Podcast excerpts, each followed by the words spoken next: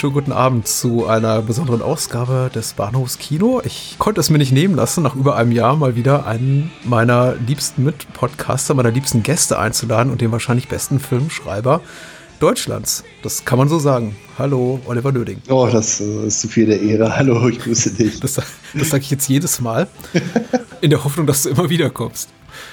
Ja, gerne, jederzeit. Aber es kommt ja auch von Herzen und ist absolut ehrlich gemeint. Ach ja, aber dann, dann vielleicht liest du zu wenig. Das kann auch sein.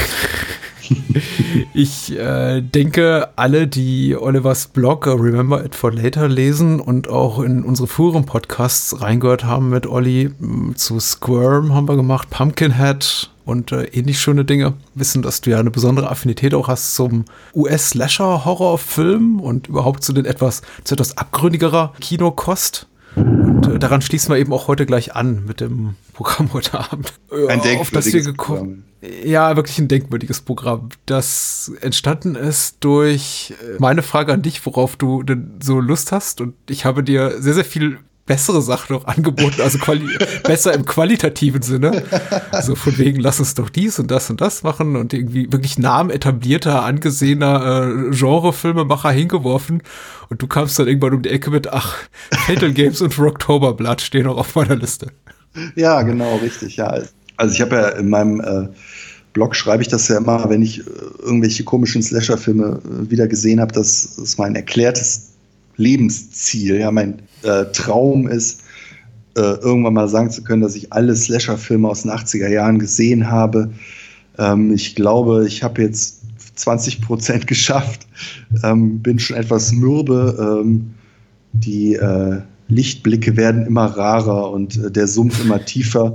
Ähm, ja, und äh, die beiden genannten Filme habe ich, also man entdeckt natürlich auch immer wieder äh, Titel, von denen man gehofft hatte, es würde sie nicht geben. Über die bin ich äh, im Wald beim Spaziergang und dem Pilze suchen gestoßen, habe sie mit nach Hause genommen und ähm, dachte mir, hm, die äh, klingen wirklich fantastisch, die muss ich sehen, ja.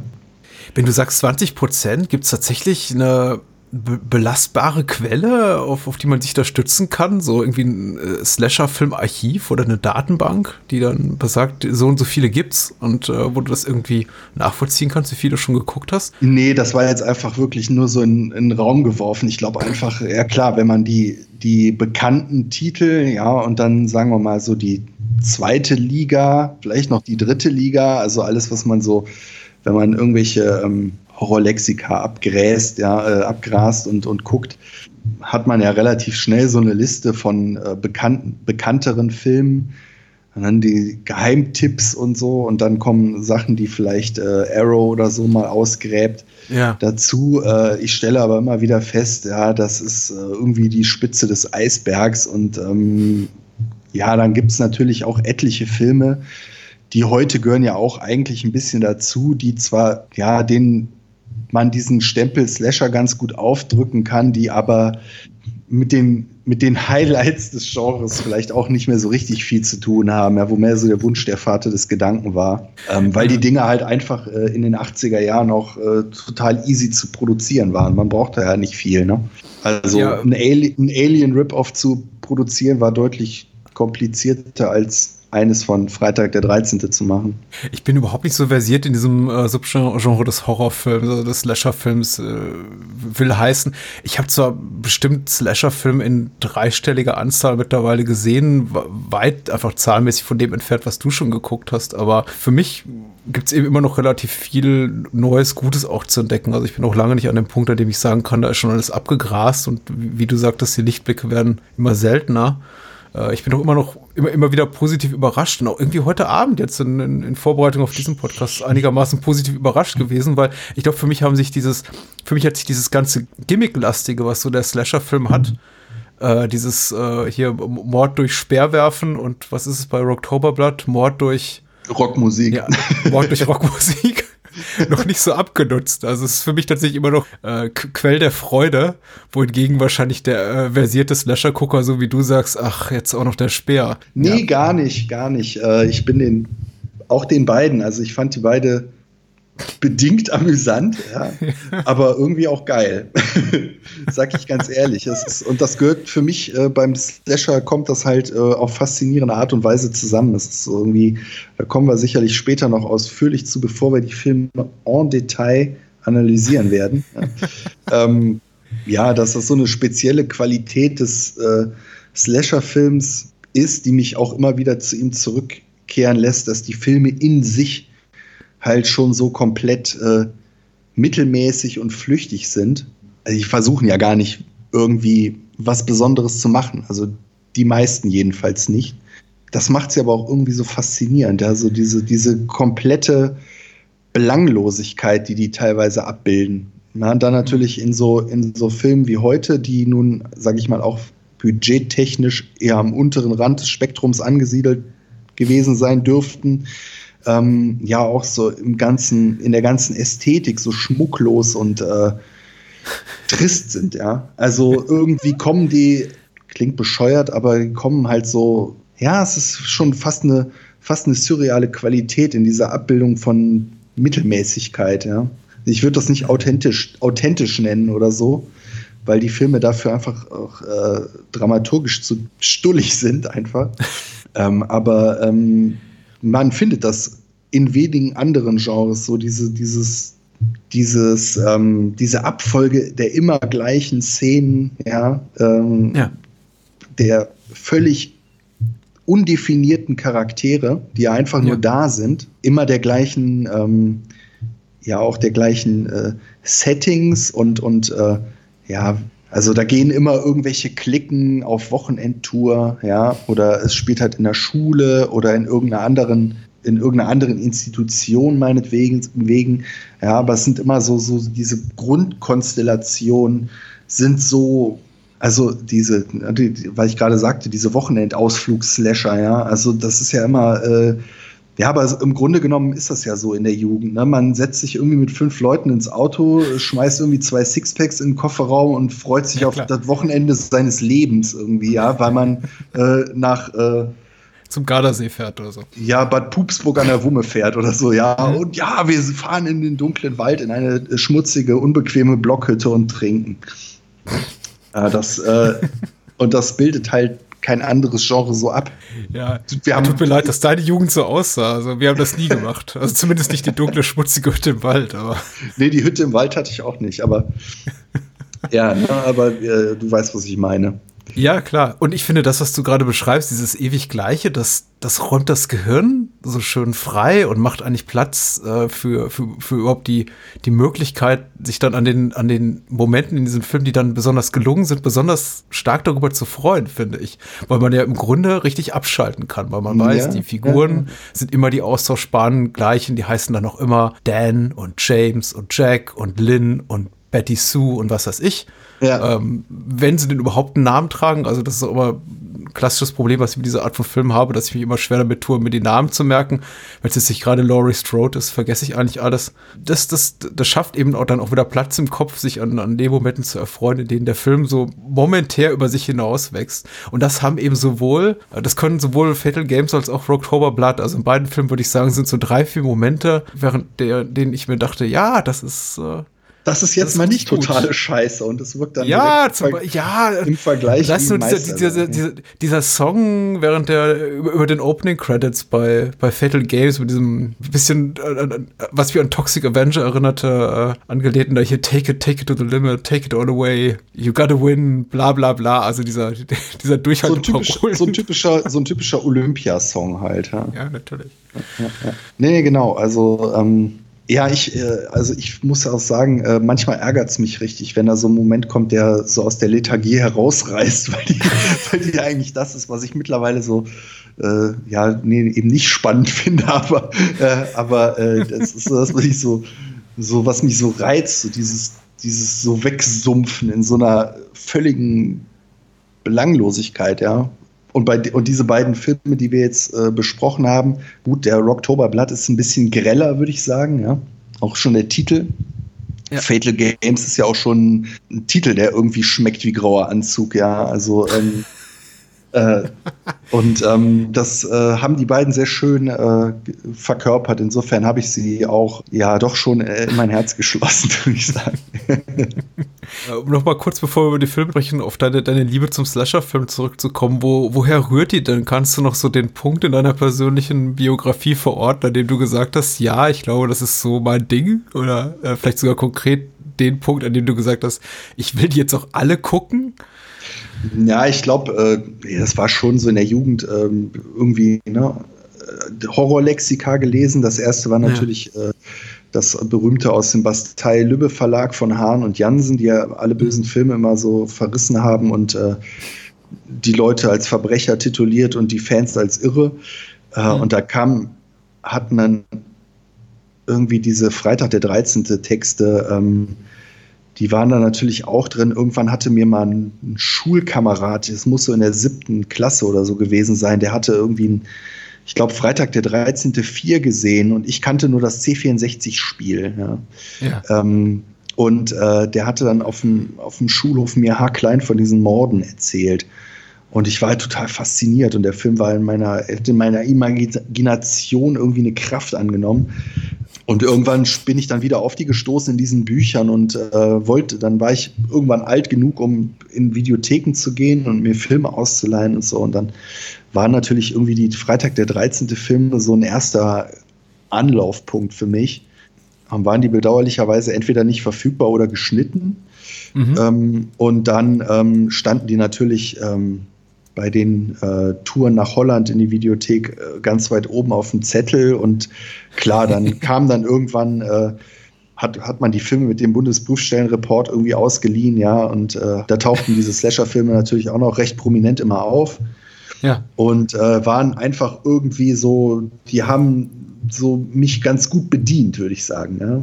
Die waren relativ einfach. Wir haben die Filme natürlich auch immer gerne mit einem Bierchen dann geguckt. Die haben ja. nicht viel von einem gefordert. Man hat relativ schnell den Einstieg gefunden, weil äh, die äh, Protagonisten einem relativ nah waren, altersmäßig.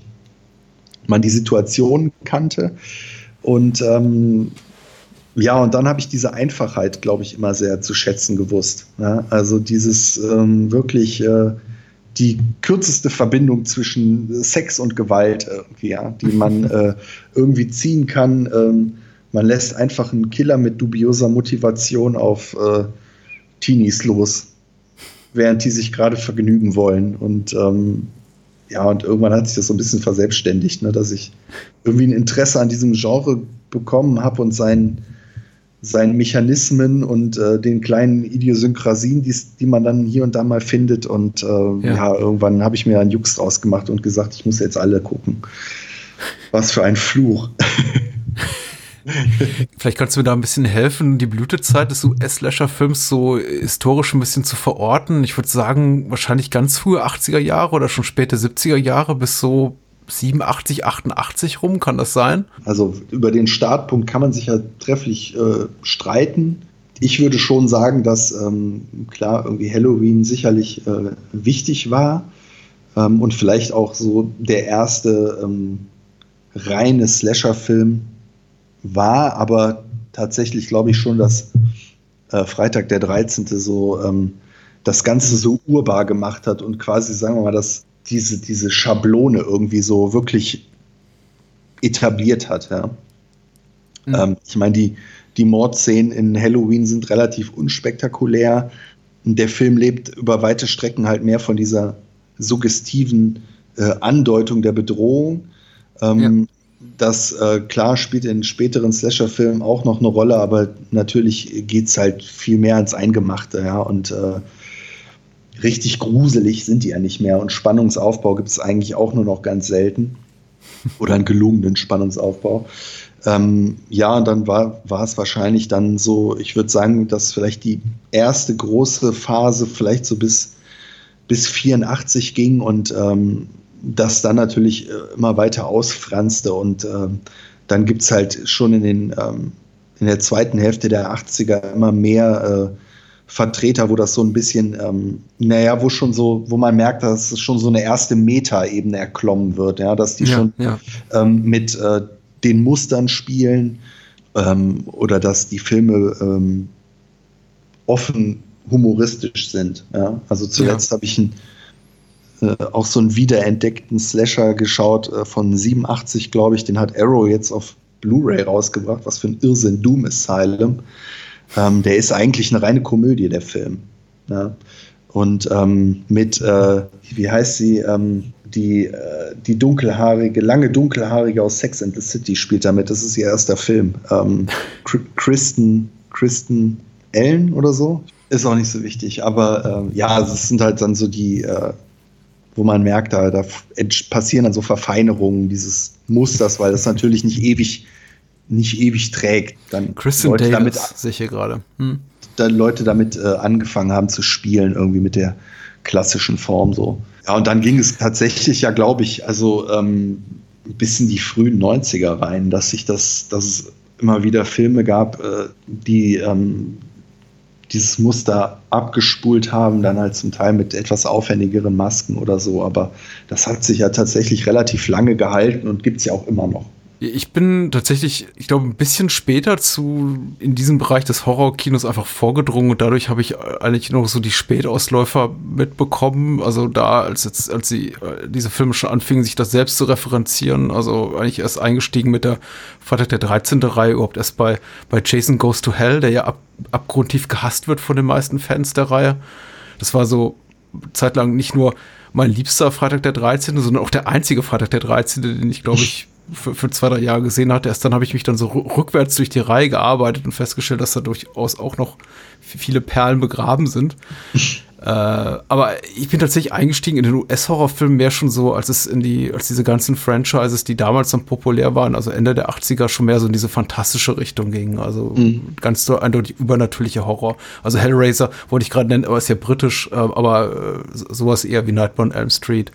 Mhm. Und äh, weiß ich nicht, die ich bin auch seit jeher ein großer Fan der Puppet Master-Reihe, das darf man nicht laut sagen, aber es war für mich immer ganz wichtig, dass, die, dass, die, dass die Filme immer so was übernatürliches, ein übernatürliches Element hatten, so was Fantastisches auch, ein bisschen fantastischen Horrorboten. Dieses alleinige äh, Killer läuft mit Machete durch die Gegend oder mit einem anderen Mordwerkzeug seiner Wahl hat mich initial gar nicht so gereizt. Mittlerweile, mhm.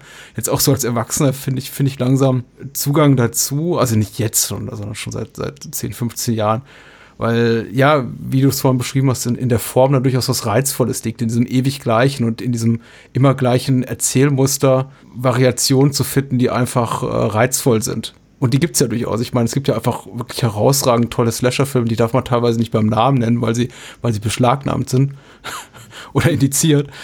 Aber äh, es ist schon, da, da gibt es eben viel zu entdecken und äh, nicht ohne Grund wird eben, weiß ich nicht, bestimmte Teile der Friday-Reihe so gefeiert und eben die großen Klassiker des Genres, aber eben auch sowas wie, ähm, wie The Burning. Darf man das sagen? Ich glaube, der ist auch beschlagnahmt. The Prowler. Darf man wahrscheinlich nicht sagen. The Prowler. Darf man sagen. Ich wir sind Oder, äh, Oder wie heißt das? Wie heißt der Slasher Camp Film? Sleep Sleepaway Camp. Sleepaway Camp. Mhm. Ja. Der sich auch so auch mehrere, auch mehrere Camp-Filme getan. An den ich natürlich denken musste bei, beim großen Kurzvorschluss-Twist, den uns hier Fatal Games basiert. Ja, ja, äh, genau. Den genau. Fatal Games schenkt, ähm, der so ein ja, bisschen genau. sich daran anlegt. Interessant, oh, vielleicht, also nur noch das von meiner Seite so zum Thema Slasher ist, dass jetzt äh, wenn ich gerade so auf die äh, Altersfreigabepolitik, die derzeit herrscht, wo ja wirklich das, das, krude, das krudeste Zeug mittlerweile ab 16 Jahren freigegeben wird. Wir haben letzte Woche im Podcast über From Beyond gesprochen, der auch mittlerweile ab 16 ist, irgendwie mhm. vollkommen unvorstellbar. Bis noch vor ein paar Jahren. Oder Hellraiser, Nightmare on Elm Street, Carpenters das Ding und so, alle plötzlich ab 16 freigegeben werden dass der Großteil der Slasher-Filme immer noch äh, zum überwiegenden Teil geschnitten, ab 18 indiziert oder gar beschlagnahmt ist und dass sich da so gar keine, gar keine Entspanntheit auftut in Sachen äh, Freigabepolitik. Und ich frage mich eben, ob die Verleihe einfach nicht daran interessiert sind, die nochmal prüfen zu lassen oder ob irgendwie dieses ganze Thema äh, Abmurksen in, in, in Serie immer noch so, mhm. so einen wunden Punkt darstellt für unsere, unsere Jugendschützer und äh, Medienprüfer, dass sie, dass sie weiterhin sagen, nee, nee, auf keinen Fall kommt das in Kinderhände. Ja, Man muss ja sagen, die Filme sind glaub, vergleichsweise blutleer zu einigen. Ich glaube, also, ich, ich glaube, äh, ja, ja, ich glaube halt, äh, vielleicht ist das ja auch Scham oder so, das trauen sich es einfach nicht, weil äh, es halt nun mal vielleicht ein bisschen schwerer fällt, äh, diese Filme so zu ja, zu, zu suggerieren, dass da so eine Re-Evaluation stattgefunden hat, weil tatsächlich gibt es sie ja auch nicht. Ne? Also mhm. klar, man kann jetzt äh, von irgendwelchen wenn du gerade From Beyond sagst, äh, der ist ähm, ja damals schon, sag ich mal, sehr verehrt worden. Ja, und mhm. äh, gut, dann ist er äh, deutschen Filmsehern halt leider vorenthalten worden, zumindest in, in, der intakten Fassung. Ja, dann steht dahinter aber Stuart Gordon, der nun ähm, irgendwie einen Namen hat äh, oder mhm. sich in der Zeit damals gemacht hat und ähm, ja, diese Effekte und äh, artifizielle Ausleuchtung, ja, die literarische, die, die literarischen Ursprünge bei Lovecraft und sowas, äh, das hatte der Slasher-Film ja nicht so richtig vorzuweisen. Ne? Ähm, ja. da, die haben ja auch nie einen Hehl daraus gemacht, die Leute, die hinter denen standen, ähm, worum es denen eigentlich ging. Ja? Also äh, äh, Sean S. Cunningham äh, hat sich ja nicht hingestellt und äh, irgendwie versucht zu erklären, dass äh, Freitag der 13. seine äh, Samuel Beckett-Interpretation ist oder sowas. Ja. ähm, das war ja immer klar, was, was da irgendwie dahinter steckte. Und ähm, ich glaube, es wäre auch eine falsche Strategie, da jetzt irgendwie rückblickend äh, dran rumdrehen zu wollen, auch wenn die Filme sicherlich, ähm, ja, man kann die immer irgendwie mit offenem Auge äh, und, und wachem Geist schauen und Dinge darin erkennen und sehen, ähm, die vielleicht auch die Beschäftigung damit lohnen, aber ähm, trotzdem ähm, sind das ja keine Filme, die irgendwie aus dem künstlerischen Impuls heraus gemacht worden sind. Ja. Und ich glaube, das gilt für wahrscheinlich 98 Prozent dieser Filme. Und von daher ähm, könnte ich mir vorstellen, dass das so ein bisschen damit zu tun hat, man kann also man müsste sich sehr spreizen, um äh, äh, da jetzt äh, ne, zu, zu, zu, sagen, ja, jetzt äh, könnt ihr hier, äh, mhm. keine Ahnung, The Mutilator neu entdecken, äh, den damals leider missachteten Film, den wir heute ja. so viel besser verstehen.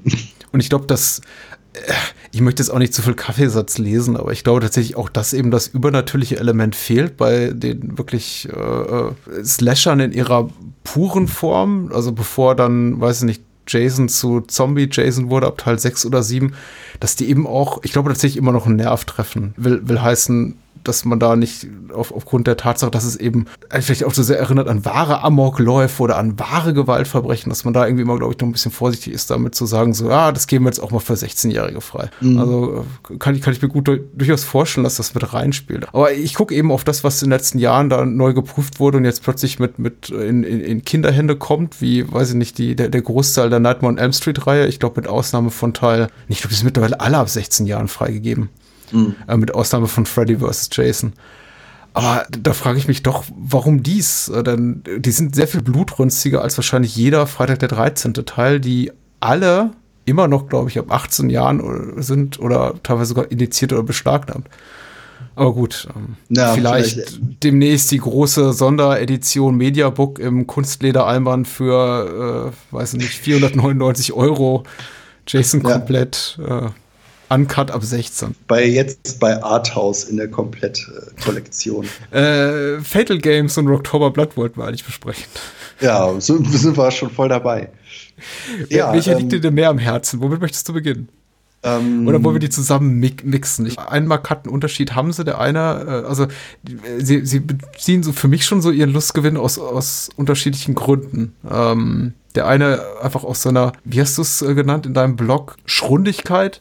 Mhm. Ähm, und der andere durchaus aus der Tatsache, dass ich schon finde, dass er handwerklich gut gemacht ist, wenn ich auch, mhm. zwang, wenn ich dadurch auch zwangsläufig der bessere Film. Also ich rede von mhm. Fatal Games, den ich handwerklich als sehr viel besser ansehe. Ich glaube, ähm, also unterhaltsam ist halt tatsächlich Rocktober Blood. Rocktober, Rocktober Blood ist halt äh, tatsächlich so ein richtiger, so ein richtiger Hobel irgendwie, ja.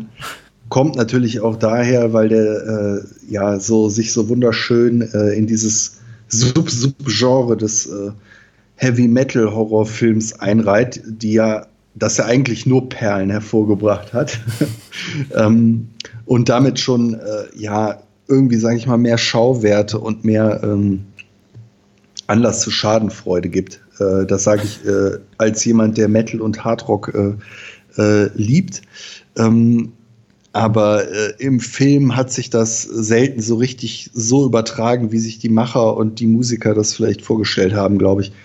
Ähm, und der Film zeigt ja auch ähm, ganz kurz, es geht ja um, um diesen Metal-Sänger oder Hardrock-Sänger, ähm, der irgendwie am Anfang im Prolog des Films äh, plötzlich äh, durchdreht und anfängt, äh, Mitmusiker und äh, Produzenten zu killen. Seine Freundin dann verschont, die seine Background-Sängerin ist, die er mit einem mit Background-Vocals abgespeist hat zu einem Lied namens Rainbow Eyes, das wir im Verlauf des Films circa 14 Mal hören werden. Ähm, und äh, naja, und sie ist dann später der Star und tritt bei so einem Festival auf, besagtem Rocktoberblatt. Und er kommt zurück, obwohl er eigentlich tot sein sollte. Ähm, ja. Und murks dann weiter in äh, einer wunderschönen, der im Höhepunkt des Films schleicht er sich mit äh, Totenkopf Gummimaske auf die Bühne, singt dann dort äh, und ähm, murks die auf der Bühne festgeketteten, leicht bekleideten Damen ab die, die eigentlich zur Bühnendeko gehören ähm, und ähm, äh, alle denken, es seien nur Spezialeffekte. Äh, mhm. Aber er bringt sie halt wirklich um. Der eine, die eine weidet er aus mit dem Mikroständer, glaube ich. Äh, und mhm. eine wird enthauptet von ihm. Und der Kopf. Und dabei werden, glaube ich, drei, drei Songs in voller Länge auch ausgespielt. Also da bleibt uns auch wirklich keine, keine, ja. keine, keine Songzeile erspart. Und den Kopf wirft er dann, glaube ich, auch in die Menge, oder? Ich konnte nicht wirklich sehen. Ich habe jetzt irgendwie so eine, so eine dritte Generation, so eine dritte Generation VHS-Kopie. Er wirft ihn Und ich tat mich gerade, gerade gegen Ende bei der etwas dunkleren Szenen, bei dieser Performance ein bisschen schwer damit, noch mal was zu erkennen. Aber ich, ich ahne, dass es so war, ja. Ja, ja, irgendwie so. Naja. Ähm, und äh, naja, der Sänger sieht ja so ein bisschen, äh, so ein bisschen aus wie ein jung dynamischer Bernhard Brink, würde ich sagen. Und man mhm. sieht halt in, immer, äh, und die, die Songs stammen von einer Band namens Sorcery aus äh, Los Angeles, also keine bekannte Band, die so relativ klassischen US-Metal aus der damaligen Zeit spielt und mit dieser äh, Kastratenstimme äh, singt. Mhm. Und man sieht halt, dass er ja äh, nur Playback macht, ja. Und ähm, äh, damit schon so eine, so eine Diskrepanz zwischen Bild und Ton irgendwie immer mitschwingt, äh, dass so äh, die so schön zu dem Film passt irgendwie, ja, dass äh, alles eben nur so vorgespielt wirkt. Überhaupt die Vorstellung von Metal so rudimentär entwickelt ist immer in, in fast allen dieser Filme. Da gibt es immer irgendeine Band, die im Hintergrund äh, ähm, Metal spielt und dann ja. ähm, muss man aber natürlich einen richtigen Schauspieler als Sänger irgendwie vorweisen und äh, da hapert es dann meistens, weil auch die Sängerin, ähm, wobei das ja bei vielen Bands tatsächlich so war, dass die so, äh, wenn man sich viele von den Sachen heute anhört, klingen die eigentlich wie Schlager, ja. Aber die kommt ja auch so ein bisschen wie, äh, weiß ich nicht, Ina Deta irgendwie rüber oder Juliane Werding nach, äh, nach dem Espresso oder so. Ähm, ähm, ja, also äh, das ist auf jeden Fall sehr markant an dem Film, ne? diese, diese Metal-Darbietung, äh, die auch immer sehr breit ausgewalzt werden. Und der Film ist super billig. Also richtig billig. Ähm, und äh, Fatal Games leistet sich ja so den Luxus doch einer relativ großen ähm, Protagonistenschar, ja. Mhm, mh. ähm, spielt an einer Sportakademie. Das ist so ein Film, der ähm, was ich eben meinte, da, dass vieles, was mit diesem Slasher-Siegel behaftet wird, nur so rudimentär dazugehört. Eigentlich ist es ein Thriller. Einer, der nicht besonders aufregend ist und eben etwas, sagen wir mal, markantere Morde aufweist, als jetzt so der herkömmliche Fernsehkrimi. Ähm, aber eigentlich ähm, zu sagen, der Film wäre um die Morde herumgestrickt, wie man das dem Slasher-Film üblicherweise so nachsagt, äh, würde ja ein bisschen zu kurz greifen. Hast du das auch so empfunden?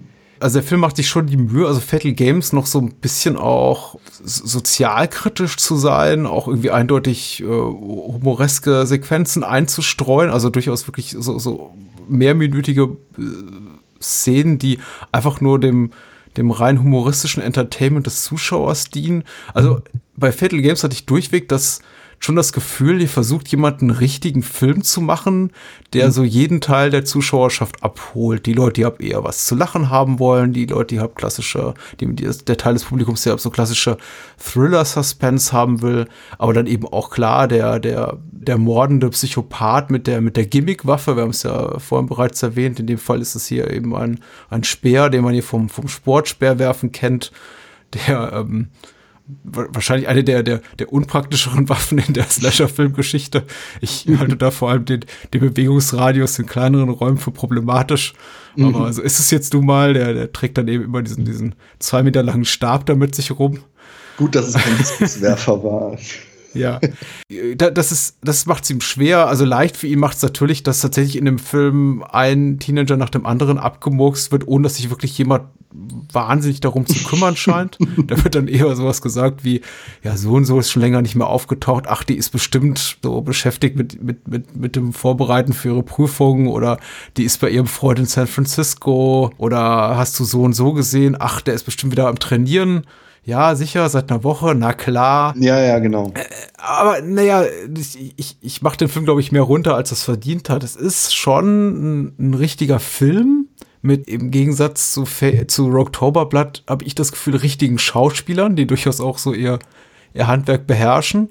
Ich habe denen tatsächlich abgenommen, das, was sie da machen. Es ist eben nur leider extrem inkonsequent, weil er unglaublich viel reinschmeißt und nicht wirklich äh, zu Ende bringt. Zum Beispiel dieses ganze Thema äh, Hormonbehandlung, Vitamin, Hormonbehandlung, Vitamindrogenkur und äh, dass diese, diese, diese Rolle des Arztes, dessen Namen ich vergessen habe, der da irgendwo immer so im Hintergrund lauert, der, dessen je, jedes Auftreten auch immer so mit Spannungsmusik unterlegt wird, Dr. Jordine, der irgendwas Fieses im Schilde führt, der eigentlich für, für den späteren Verlauf des Films keinerlei entscheidende Rolle mehr spielt aber ja. einfach auch mal so als, als möglicher Übeltäter in den Mix reingeschmissen wird. Ja, es wird alles, ja. äh, alles reingepackt. Äh, ich glaube ja, dass der Film, ähm, also die, es geht ja um die Ausscheidung für ähm, die nationalen Meisterschaften im weitesten Sinne der Leichtathletik. Es sind noch Schwimmer dabei. Mhm. Ähm, äh, Bodenturner und Geräteturner, äh, ich glaube ein äh, Langstreckenläufer, Genau, äh, der ja. besagte Speerwerfer, noch jemand? Habe ich wen vergessen? Egal. Ähm, nee, das war's, glaube ich. Hm. Und ähm, ja, und die bereiten sich auf die nationalen Meisterschaften vor und wollen natürlich bei den Olympischen Spielen teilnehmen. Der Film ist von 84 und 84 fanden die Olympischen Spiele in Los Angeles statt. Und insofern glaube ich, dass der Film äh, da sich so möglicherweise ein bisschen dran angelehnt hat. Also das ist ja sowieso beim beim Slasher-Film äh, so, dass der mit seiner, sag ich mal, relativ undefinierten Schablone, ja, der hat eigentlich kein richtiges Verfallsdatum. Ne? Das äh, kann man irgendwie ähm, immer der, der Zeit oder einem bestimmten Anlass irgendwie anpassen. Äh, ja, dann läuft der Killer dann halt, äh, weiß nicht, über die Expo oder äh, keine Ahnung, läuft bei der Fußballweltmeisterschaft rum oder so. Also alles ist denkbar. ähm, und ähm, hier äh, erwischt dann eben die Leichtathleten und dann werden natürlich äh, passend zum Sujet, also hier Sportakademie, so, da schließen sich ja dann schon fast zwangsläufig so Zusatzplots eben an, ja. Also in dem Fall dann äh, im weitesten Sinne Doping. Ja? Ja. Dann gibt es natürlich ja auch den Hinweis, ähm, ähm, dass äh, ja, also hält dann dieser Doktor, der diese Medikamente da vergibt, äh, ja irgendwann diese Rede, als es dann so ein bisschen Kritik gibt, ähm, so ja, und äh, in äh, Ostdeutschland und in Russland, äh, da machen die das ja auch und äh, wir haben keine Chance mit unseren Sportlern. Naja, das, das sind natürlich alles so Nebelkerzen, äh, die es in, im Slasher eigentlich immer gibt. Also da werden ja immer irgendwie so Nebenplots aufgemacht, damit man einfach, äh, der, um, um weitere Verdächtige quasi so zu produzieren. Ne? Auch wenn das am ja. Ende alles gar nichts mehr äh, mit dem eigentlichen Geschehen zu tun hat, wie du richtig sagst. Weil es ja eigentlich die viel, in, der viel interessantere Plot natürlich eigentlich ist. Ja? Also äh, da hätte man ja wunderbar so einen Kronenbergschen äh, Scanners-artigen Twist irgendwie bringen können, dass die Sportler irgendwie verrückt werden, ja, oder weiß nicht, wie bei Blue Sunshine von äh, Jeff Lieberman, dass sie irgendwie alle äh, durchknallen und äh, einer eben äh, vielleicht mal zu viel davon genommen hat und deswegen mit dem Speer äh, umgeht. Aber das ist ja am Ende dann gar nicht der Fall. Ja, aber ich glaube, dass äh, da de, de, der Grund dafür zu suchen ist, dass da so eine ja, so viel in den Film reingeschmissen wurde, äh, eben erstmal so einen gewissen Zeit, so eine gewisse Aktualität vorzugaukeln. Ja, man hat irgendwie so ein, das Marketing hat einen Anlass, den Film zu pushen, ah, der Film zur Olympiade mhm. meinetwegen oder so, ja. Ähm, lustigerweise haben, glaube ich, die Russen bei der Olympiade 1984 gar nicht teilgenommen. Ich glaube, die haben die Spiele boykottiert. Ähm, ja, ist richtig. ähm, also äh, vielleicht war, war ihm auch deshalb der große Erfolg nicht beschieden. ja, irgendwie hat man am Ende so das Gefühl, dass äh, so, ein, so ein Film, der, ähm, der irgendwie entstanden ist, um äh, so einen angenommenen Bedarf zu sättigen, der aber gar nicht da war. Und äh, eigentlich ähm, hätte der Regisseur vielleicht was anderes viel besser hingekriegt. Aber ja, er hat, also ein paar von den Sperrmorden fand ich eigentlich schon ganz cool. Vor allem den äh, Unterwassersperrmord, der hat mir sehr gefallen. Ich fand die eigentlich alle gut. Ich fand das äh, mhm. grundsätzlich als, als Tatwaffe eine, eine hübsche Idee.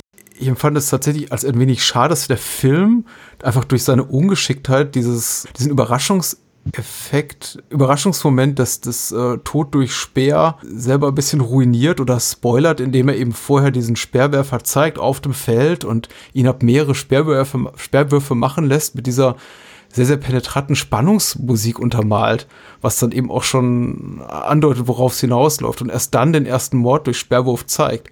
Mhm. Äh, was einfach so ein bisschen ungeschickt ist, wo ich mich dann auch gefragt habe, nachdem er dann zum dritten Mal wirft und sein Trainer immer wieder anfeuert mit nochmal und diesmal schaffst du es noch weiter und im Hintergrund immer du, du, du, du, du, du, du, du, du, du. Ich denke, ja, so spannend ist es jetzt auch nicht. Ach so, ich, ich ahne was. Ähm, ich, wusste, ich wusste halt vorher schon, dass es um Speerwerfermörder geht. okay. Deswegen äh, hat mich das nicht so gestört. Aber natürlich, was äh, sehr ungeschickt ist an dem Film, ist, dass der Speerwerfer, also der, der also nicht der Speerwerfermörder, sondern der Speerwerfer unter den Protagonisten, ja, ja auch von Anfang an so ein Arschloch ist. Er ist ja die eigentlich die einzige richtig unsympathische Gestalt in dem Film, ist halt der Speerwerfer. Hm. Womit er als Verdächtiger sowieso schon sofort ausscheidet und diese, diese vermeintliche Spannung ja, so, oh, ist der Sperrwerfer der Sperrwerfermörder, äh, so nach hinten losgeht, weil er nun mal der offenkundigste Kandidat ist und es schon allein deshalb ja nicht sein kann. Das ist ja immer auch so ein bisschen die Krux, an der die Filme kranken, ähm, dass äh, man, äh, sobald man ein paar davon gesehen hat, die falschen Fährten und die Mechanismen, die dahinter stecken, immer schon sofort durchschaut. Und äh, eigentlich auch in diesem Film, ich wusste irgendwann, wer der Täter sein würde. Ja. Also ich wusste das eigentlich in dem Moment, in dem sie, in dem hier die, die Figur der äh, geschlechtsumwandelten äh, hier, äh, Sportärztin indem sie dann die eine Sportlerin, also das eine Mädel. Zwischen die Pobacken greift. Ja, genau, äh, da massiert und irgendwie mal ordentlich äh, erst einmal irgendwie an die, an die, an die falsche oder richtige Stelle, je nachdem, wie man sieht, greift und dann so ein bisschen so, so ein kleiner Gay-Panic-Humor-Moment kommt dann aber in so ins Unangenehme überschlägt, verbunden mit der Tatsache, dass sie auch, glaube ich, sehr prominent im Vorspann genannt wird, so von wegen mhm. And Sally Kirkland as Diane. Ja, ja, genau. Da, war, da war so der Moment, das ist relativ früh im dass ich dachte, okay, ich, ich, ich ahne was. Wobei ich da, ähm. da ich glaube, bei dieser Szene habe ich es noch nicht gedacht, da fand, da fand ich das nur, ähm, ja, ähm, klar, die Reaktion dieser, dieser Sportlerin, die sie da behandelt oder massiert, die ja dann auch so, so, und das ist ja dann zu viel, dieser Griff da zwischen die Beine. Mhm. Und sie geht ja dann auch sofort so etwas peinlich berührt, ohne jetzt aber eine große Szene daraus zu machen. Ja. Aber das fand ich ja sogar noch, also erstmal hat mich das überrascht, weil das, ähm, also ich habe das ja gar nicht so als, als so Gay Panic oder so empfunden. Dafür fand ich es noch vergleichsweise sensibel gehandhabt ja. irgendwie. Ja? Ähm, während sonst ähm, in den Filmen ja gerne irgendwie äh, Schwule dann so wirklich so die, die Ultrawitzfiguren gewesen sind oder äh, lesbische Charaktere halt immer direkt äh, irgendwie so vollschlampen. Und das ist äh, in dem Film ja irgendwie nicht so der Fall. Und es gibt ja noch so eine, so eine quasi lesbische Beziehung in dem Film.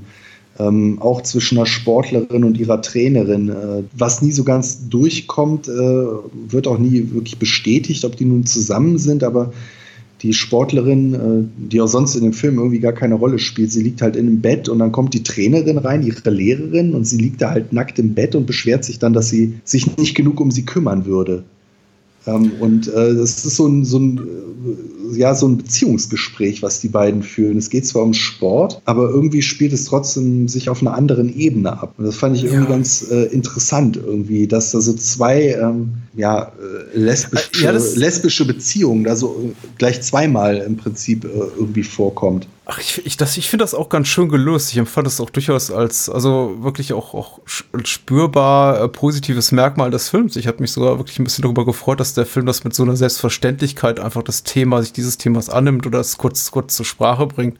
Er macht es natürlich in letzter Konsequenz wieder kaputt und ich möchte jetzt hier wirklich nicht, wir, wir reden über einen billig produzierten Slasher-Film, jetzt hier den moralischen Zeigefinger erheben und sagen, ja, ja, daran muss man den Film messen oder die Qualität des Films messen. Aber er macht es natürlich äh, in letzter Konsequenz einfach darüber kaputt, dass er dem quasi dem Täter oder der Täterin am Ende als Motivation mitgibt, ja, guck mal hier, das ist eine, eine, eine durchgedrehte transsexuelle Frau beziehungsweise Mann, äh, jetzt Frau, ehemals Mann, die hat es irgendwie nicht, nicht, geschafft auf normalem Wege. Und ich meine, das muss man sich so zusammenreimen, aber mhm. verkürzt sagt der Film eben, ja, dass eben die, die, die, die Sexualität der Frau oder ihre, ihre, ihr, ihr nicht definierbar, defi klar definiertes Geschlecht schon irgendwie so reinspielt als motivierender Faktor in ihre, in ihre Mordlust. Und das ist natürlich äh, eher schwach. Das ist äh, vollkommen ausreichend für diesen U-Moment des seitens des Zuschauers, der dann sagt so, oh wow, Schock, damit habe ich nicht gerechnet. Meine Güte, das habe ich erst zuletzt in Sleepaway Camp gesehen.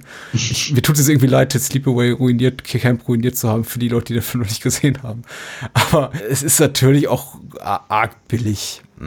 Also klar kann man das weiterdecken und sagen, es war nicht wirklich, sie ist nicht wirklich irgendwie verrückt geworden durch ihre Geschlechtsumwandlung, sondern sie war einfach verbittert darüber, dass sie es, dass er, äh, als er noch männlicher aktiver Sportler war, es selber nicht zu, zu Sportler Ruhm und Ehre gebracht hat und dadurch jetzt irgendwie aus so einer komischen Rachsucht heraus äh, Jagd auf seine seine Zöglinge macht. Aber das hätte man eben auch anders vermitteln können, ohne diese, dieses ganze Element der Geschlechtsumwandlung. Ist, ja, ich glaube, das ist halt nur noch mal so ein, so ein zusätzliches äh, Sensationsgimmick, äh, über das ich mich ja dann äh, doch irgendwie gefreut habe.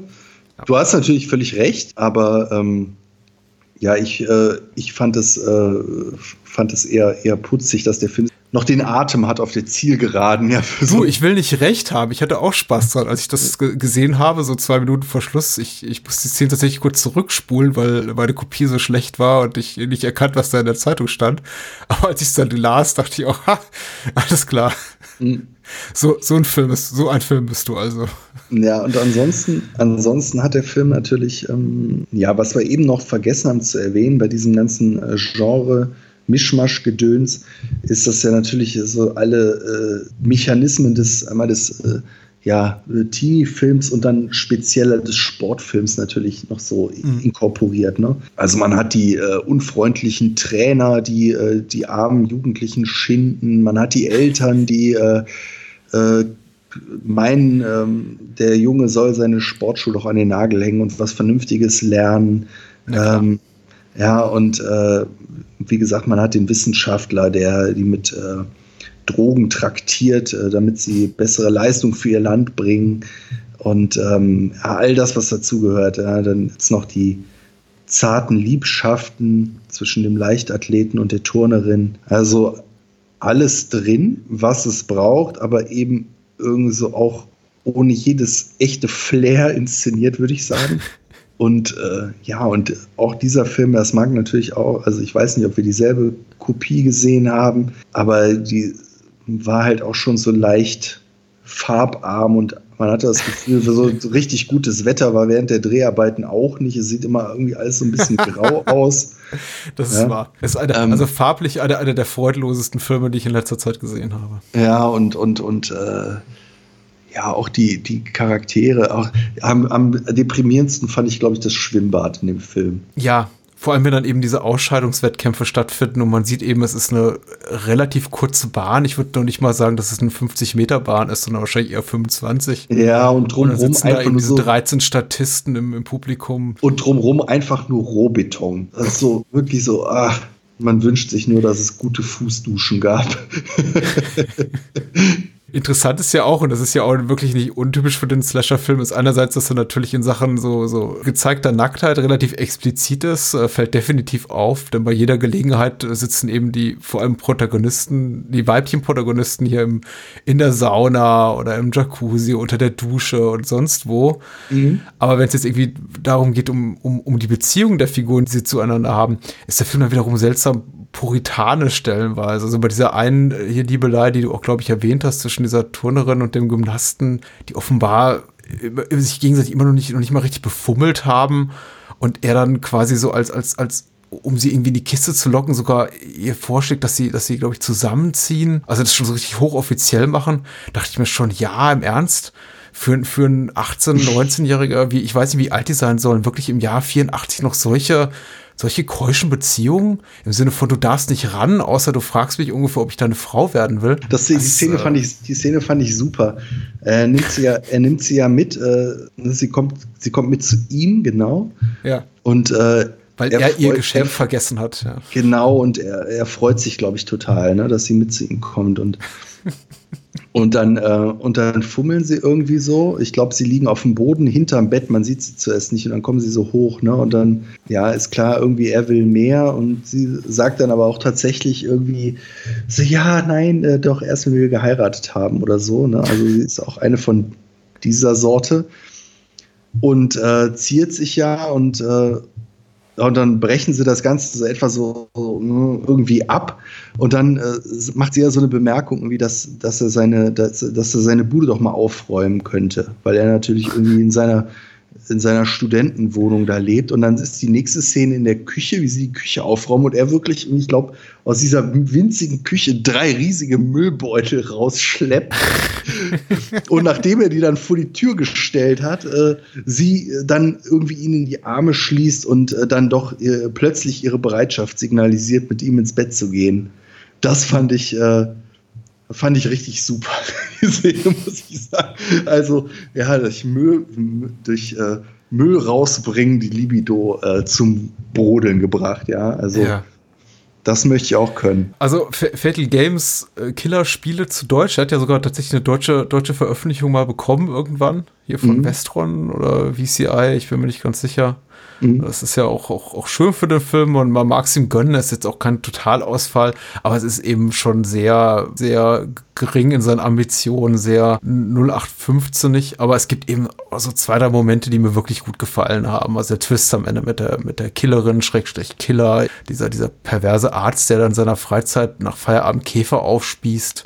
Mhm. Ich fand den bereits von dir erwähnten hier Coach, der seine, seine, seine Zöglinge hasst, auch ganz toll. Also Coach Weber heißt der. Ich fand diese Szene, ich glaube, die, es war meine liebste Szene, diejenige, in der er da mit Diane, der äh, Sportärztin abends in der Kneipe sitzt und da aus ihm so der richtig dieser geballte Hass eigentlich auf seine äh, Kids, die er da zu betreuen hat, rauskommt und sie ihn dann noch so fragt, irgendwie nachdem er äh, richtig vom Stapel gelassen hat, von wegen dieser diese versauten kleinen Rotzblagen und sie dann sagt so, ja, du magst, du magst, du magst deine Schüler also nicht. Doch, klar, mag ich sie. Mhm. ich mag diese, diese, diese Kottrigkeit, diese, diese, Schnau diese Kodderschnauze einfach. Und ja. dass sich die Momente, in denen der Film so ein bisschen aufblüht und einfach so ein bisschen mehr ist als dieses äh, vollkommen beliebige, was er über den Großteil der Laufzeit so an sich hat. Ja, aber irgendwie, das ist ja, es ist ja nun mal, äh, die meisten von uns sind ja nun mal irgendwie muss es ja so sagen, wir sind alle nicht Tom Cruise, ja. Die wenigsten von uns sind Tom Cruise. Äh, wir sind alle irgendwie eher mittelmäßig, ja, Plattfüße, dicke Bäuche, Segelohren, Sprachfehler, schiefe Zähne, keine Ahnung, ja, äh, äh, Muttermale an den falschen Stellen.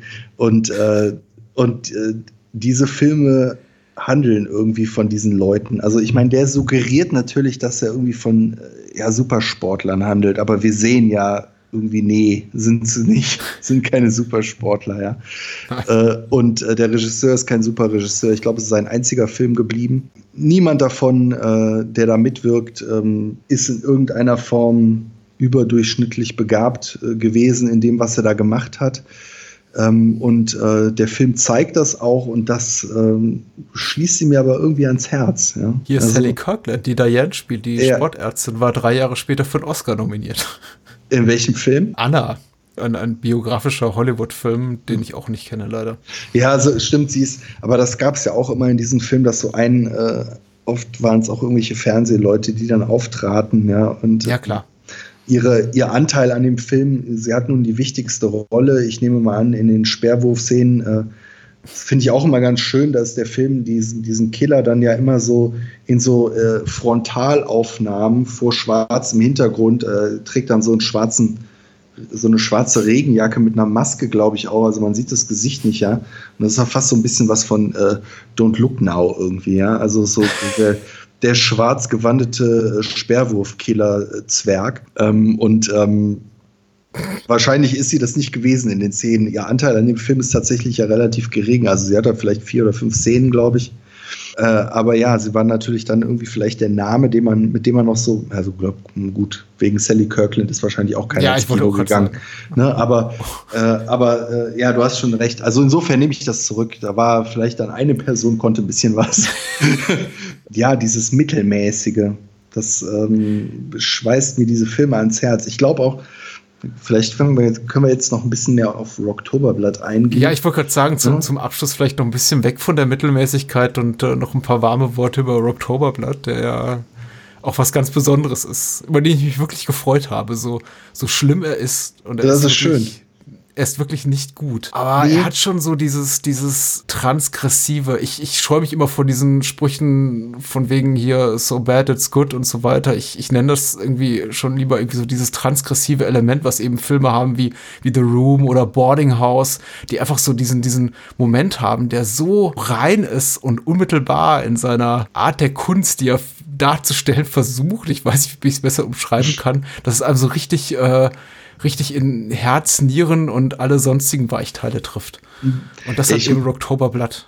Ja, ich liebe einfach diese Filme, die, äh, ich nehme an, da ist es auch so gewesen, ein Typ, der hat halt dann, äh, weiß nicht, wahrscheinlich mit komischen, dubiosen Geschäften, hat vielleicht irgendwie vom LKW gefallene Mikrowellen verkauft oder so und hatte dann ein ja. bisschen Geld und hat gesagt, ich mache jetzt einen Film, ja, bestimmt so ein Typ mit auf, weit aufgeknöpften Hemd und äh, Goldkette zwischen den Brusthaaren und äh, hat dann irgendwie äh, all seine falschen Freunde gefragt, ob sie, ob sie irgendjemanden kennen, der was von Film versteht. Und äh, irgendwann ja. hat er dann eine Crew zusammen gehabt und dann, ja, wir brauchen noch ein richtig geiles Studio, äh, wo eine Metalband irgendwie aufnimmt und da muss ein Jacuzzi drin sein und so. Und dann sieht man diese Räumlichkeiten in dem Film. Das, äh, das liebe ich an diesem Film. Auch da, da gibt es ja dieses, ja, dieses, diese Wellness-Oase, ja, in Anführungszeichen, wo dann so eine, so eine Waschmaschine da vor sich hinschmurgelt, äh, Badewanne, Entschuldigung, nicht Waschmaschine, Badewanne. Ja, in denen sich dann auch die, äh, der Star des Films, die Sängerin, sofort zurückzieht, um sich nach den anstrengenden Aufnahmen für Rainbow Eyes äh, Entspannung zu verschaffen. Äh, und man sieht diese holzvertäfelten Wände, wie man die noch äh, kennt äh, aus den Partykellern seiner Freunde. Oh ja, äh, oh ja. Der Eltern seiner Freunde, ja. Ähm, und wo dann äh, man sieht, dass diese Badewanne, ja natürlich irgendwie klar so eine, so eine schmurgelnde Badewanne, die muss ja irgendwann in der Steckdose hängen und dann aber so schön die, die Stromkabel so an dieser Holzvertäfelung lang, so an der Decke runterhängen, ja, und äh, dann wurden noch irgendwo irgendwelche Poster schnell hingeklebt, um so den Hauch von Set-Design zu vermitteln. Und äh, alles sieht einfach nur fürchterlich abgeranzt aus und die Macher hatten aber das Gefühl so, wow, wir ja. haben hier jetzt so einen richtigen Rocker-Tempel eingerichtet. Also was sich auf jeden Fall los, äh, lohnt, ist die, äh, die Biografie der, der, der Filmemacher in der englischsprachigen Wikipedia zu lesen, die sie offenbar selber geschrieben haben und sie sich selber so ein bisschen als, als legendäre Exploitation- und B-Movie-Filmemacher darstellen, die mittlerweile irgendwie, Tier, die glaube ich mittlerweile hauptsächlich für den Tierschutz aktiv sind. Ach, Beverly ja. und Third. Be Beverly Sebastian. und Third Sebastian. Also sehr also nicht Fred, sondern Third. Third, ja. Ja sehr mhm. zu empfehlen äh, ist auch unbedingt. Also die beiden haben ja, das stimmt, ich, das hatte ich ganz vergessen. Das ist schon eine Weile her, dass ich ihn gesehen habe. Aber die beiden haben einen richtig handfesten äh, Exploitation-Klassiker im Gepäck, ja. nämlich Gatorbait. Mhm. Ähm, so ein Südstaaten-Sumpf-Exploiter, äh, der ähm, ziemlich gute Kasse gemacht hat, äh, als er damals gelaufen ist äh, in den USA.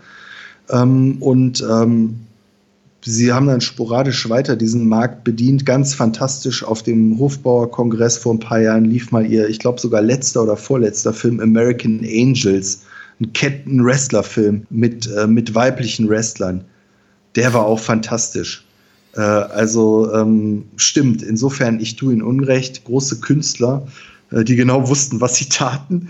Ähm, Nein, aber der Film hat halt ja diese, dieses, ähm, was ich so liebe an diesen, an diesen ganzen amerikanischen Exploitation-Filmemachern, die so ständig irgendwelche Billigware in die Autokinos geschaufelt haben. Ja, dieses ähm, Scheiß auf die Umstände, wir machen einfach. Ja? Und mhm. ähm, wir verkaufen jetzt hier äh, den Partykeller äh, unseres Freundes mit der äh, gesundheitsbedrohenden Badewanne als äh, Wellness-Oase eines Rockstars. Ja? Also ähm, auch das Festival am Ende ist eher traurig, das Rocktoberblatt.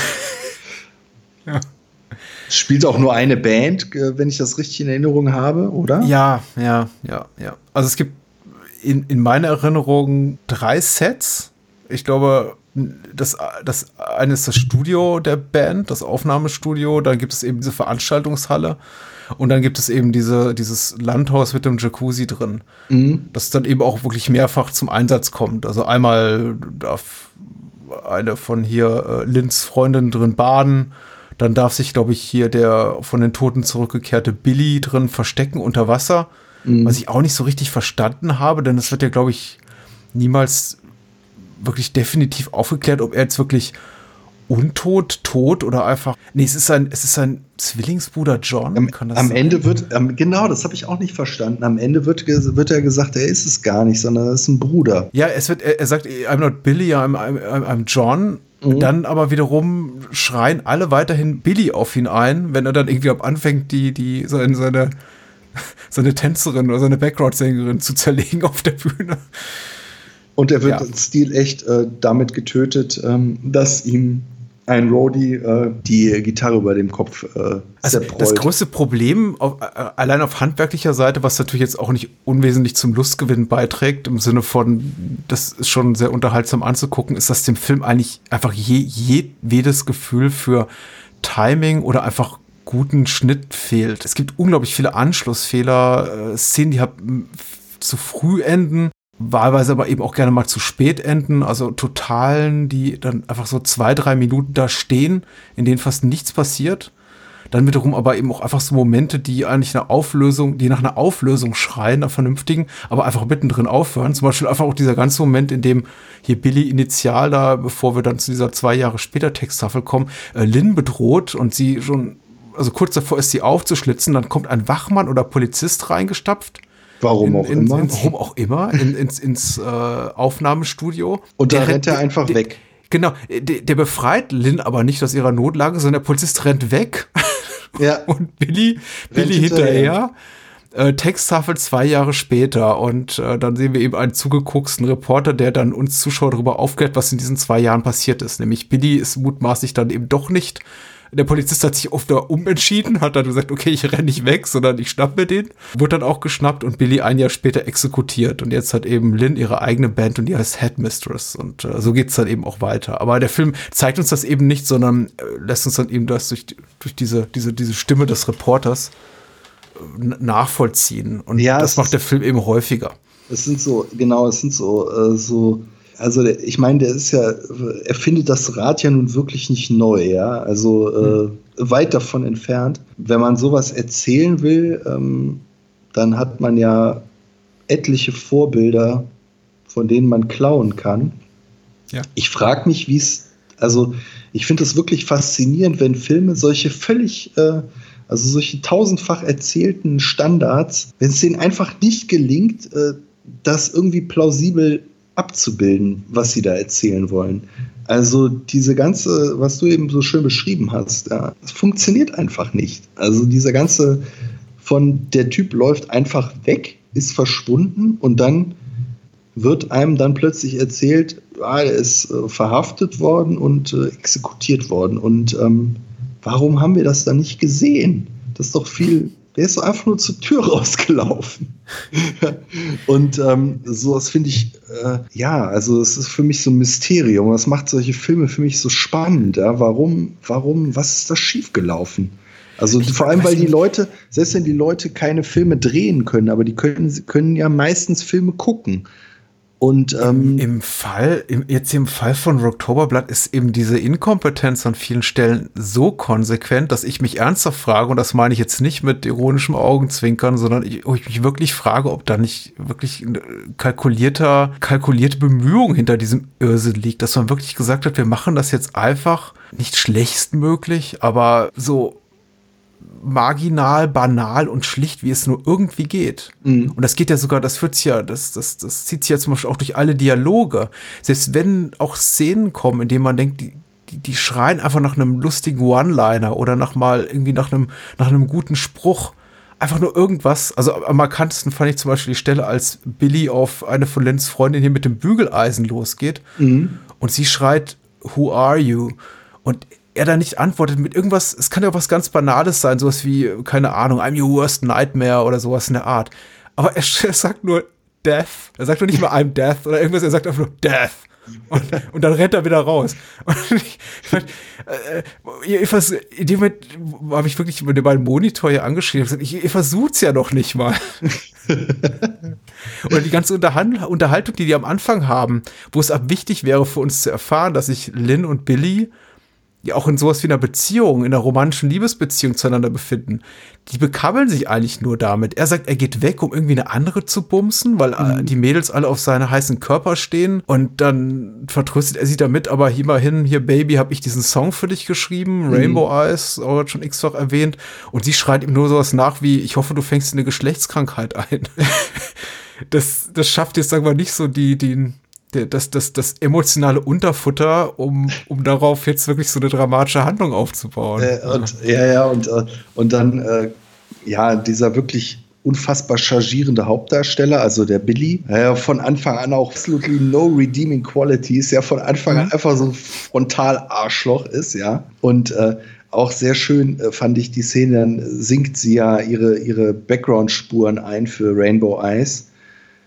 Und äh, das finde ich, äh, ich liebe das auch immer in diesen, in diesen Filmen, wo dann immer der draußen sitzt dann immer der Produzent so außerhalb der Scheibe und, und wackelt dann irgendwie den Kopf oder oh, Baby, du musst da mehr Emotionen reinlegen und kommen mal diese völlig abgegriffenen Schufi-Sprüche und wo man immer schon so denkt, so, ah nein. Und, und sie singt ja dann nochmal und nochmal und singt, glaube ich, wirklich irgendwie dreimal wirklich nur diese zwei Zeilen, die sie da im Refrain dann hat. Und dann, ha, jetzt muss ich erstmal ein Bad nehmen. Völlig entkräftet, ja, alles gegeben ähm, für den Song und äh, ich weiß gar nicht, aber ich glaube, der Produzent war mit dem dritten Take aber auch nicht zufrieden, oder? Ich war, ich war ein bisschen enttäuscht von der Szene. Ich dachte, es müsste eigentlich noch weitergehen, aber wir sind dann mit dem, mit dem Bart und dem von der Decke hängenden Kabel äh, versöhnt worden. Der, der Produzent ist auch toll so eine Art äh, britischer Phil Spector. Also ja, genau, so, genau, genau. Ja. Habe ich auch gedacht, ja. Ja. ja. Was, passiert, was passiert mit dem nochmal? Der, der kriegt, kriegt ein Messer in die Hand oder so? Ich glaube, er bemüht sich später so halbherzig darum, dann irgendwie auch Billy zur Strecke zu bringen, aber ich habe es ganz ehrlich vergessen. Ja, aber da war irgendwas. Egal. Nochmal. Mhm. Ja. Ja. Naja, ich glaube, wir haben. Viele äh, bemerkenswerte Momente, die ja schw schwierig auch zu rekapitulieren sind, glaube ich, auch ein bisschen für uns. Also einfach darüber diesen, diesen, diesen Wahnwitz des Films zu transportieren. Wie gesagt, ich möchte jetzt auch nicht, ich möchte jetzt auch der Erwartungshaltung vorbeugen, vielleicht seitens einiger Hörer, die sagen, oh, das ist bestimmt irgendwie ein verkanntes kleines Meisterwerk des äh, abgründigen US-Slasher-Films. Ist es, ist es nicht, aber er bietet einfach genug Absurdität, die ausreichend Spaß macht. Ja, und er ist halt so richtig schön gammelig. Ja, das muss man ja, ja dazu sagen. Also, ähm, toll, toll, auch der Drama, der sofort anfängt zu spielen, in dem Moment, als er den, den, den mordenden Billy sieht und dann nicht sagt, okay, wir bringen den Typen jetzt zur Strecke, sondern seinen toten Freund sieht, seinen toten hier Bandleader und sagt, hey, der war doch zwei Jahre tot. äh, und dann sofort anfängt, wild auf seine, seine Drums anzuhauen und diese, diese, diese drei Songs anzuspielen. Und äh, Billy oder John Gelegenheit gibt, alle auf der Bühne niederzumetzeln. Ja. Um. Ähm. Ja, und, und diese tolle Maske, die er dabei aufhat. Und ach ja, ich muss auch sagen, für mich, äh, für mich ist dieser jetzt auch da, das ist schon ein paar Tage her, dass ich ihn gesehen habe, äh, dass der also für mich auch nicht mehr rekapitulierbar ist. Ja. Der ist für mich auch so ein, so ein, so ein, so ein Brei aus schlecht beleuchteten Bildern und äh, wenig entwickelten Handlungsfragmenten, ja. Ähm, aber das äh, macht auch gar nichts, weil ähm, darum gucke ich die ja eigentlich, ja. Also je mehr, also je matschiger und sumpfiger die Filme sind, umso schöner finde ich die eigentlich, ja. Dass am Ende nur noch so ein, ja, nur noch so ein, so ein, so ein Eindruck von schrundiger, grauer Matsche irgendwie bleibt. Ja. Äh, zwischendurch ein paar äh, lustige Songs und ähm, wie gesagt, die ein oder anderen ähm, Momente, die so etwas aufwachen lassen, aber äh, ja, das sind mir eigentlich fast die liebsten von diesen Slasher-Filmen. Der Film hätte ein bisschen mehr Blut verdient noch. Also das äh, muss man sagen, am, der, das kommt ein bisschen kurz. Am Ende natürlich sehr schön bei dem Konzert, äh, diese Szene. Aber da wartet man ja auch relativ lange drauf. Und bis dahin ist er, ja. eher, ist er eher etwas blutleer, ja. Ja, ähm, aber man kann nicht alles haben. Überhaupt nicht blutleer. Ich versuche so, eine, so einen Übergang finden, zu finden zu einem, einem kleinen Epilog für diesen Podcast. Und der Epilog sollte ja sein in Form einer, einer Empfehlung, nämlich der Empfehlung, deinen, deinen Blog zu besuchen. Insofern möchte ich dann sagen, gar nicht blutleer ist natürlich äh, Remember It for Later. Und ähm, es ist schwer, haben wir, glaube ich, schon mal gehabt, hier äh, an dieser Stelle zu sagen, wo man das so findet. Denn es ist jetzt relativ lahm, so eine URL zu buchstabieren. Vor allem, weil die URL fürchterlich lang ist. Es kommt Word, WordPress und Funkon drin vor. Und äh, ansonsten soll man, sollte man einfach nach Remember It for Later suchen. Genau, wenn man Remember It for Later googelt, wird einem erst ein komisches YouTube-Video empfohlen und dann ich. Haha. ja.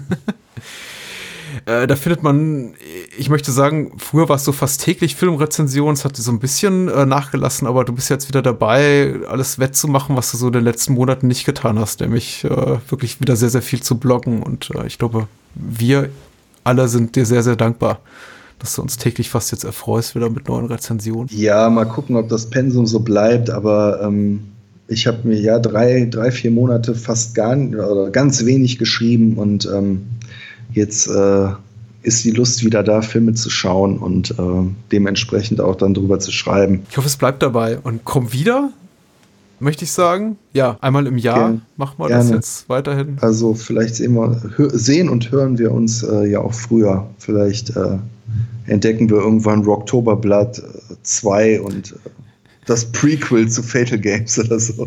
Ja, eine Sache wollte ich noch unbedingt loswerden. Wir haben es versäumt, das unterzubringen. Es passt bei diesen beiden Filmen auch gar nicht so besonders gut, weil die ein bisschen anders sind. Aber äh, es wird ja immer so gesagt, der Slasher-Film, äh, ja, das sind, die sind so puritanisch, ja. Und der Slasher, der will immer die Leute, die Sex haben, irgendwie killen und so. Mhm. Ähm, was ich jetzt sage, stammt nicht von mir, aber ich habe das mal irgendwo gelesen und fand das sehr plausibel. Da ging es um Freitag der 13., dass ähm, ja, man das so sehen kann aber dass es eigentlich viel schöner ist, die Filme so zu sehen, dass die nicht äh, aus der Sicht irgendwie des Spießers sind, der äh, Sex irgendwie schmutzig findet, sondern aus der Sicht des pickligen Teenagers, der gerne bumsen würde, aber den die schönen Frauen leider nicht ranlassen. Ja? Ähm, und äh, deswegen, wir haben heute oft von Mittelmäßigkeit gesprochen. Auch mittelmäßige Menschen wollen Sex haben. Sie haben ihn meistens später als die Schönen ähm, und werden deshalb manchmal zu mörderischen Bestien. Ähm, das finde ich äh, irgendwie einen ganz äh, guten Hinweis, diese Slasher-Filme zu gucken und vielleicht auch noch mal mit ein bisschen anderen Auge. Ich finde diese Puritaner, dieser Puritaner-Subtext, -Sub äh, der immer ausgekübelt wird, den finde ich so, ach, so unbefriedigend und äh, ich glaube, er macht die Filme kaputt.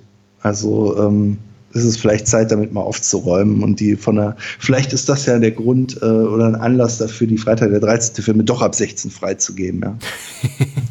Als äh, Coming-of-Age-Dramen der, äh, der Ungefickten. Ich habe ja, glaube ich, Jason mal als äh, Robin Hood der Ungefickten bezeichnet in einem meiner Blogtexte. Da bin ich immer noch so ein bisschen stolz drauf. Finde ich gut. Und ein wunderschönes Schlusswort. In diesem Sinne. Ich danke dir, Olli. Nichts zu danken. Ciao.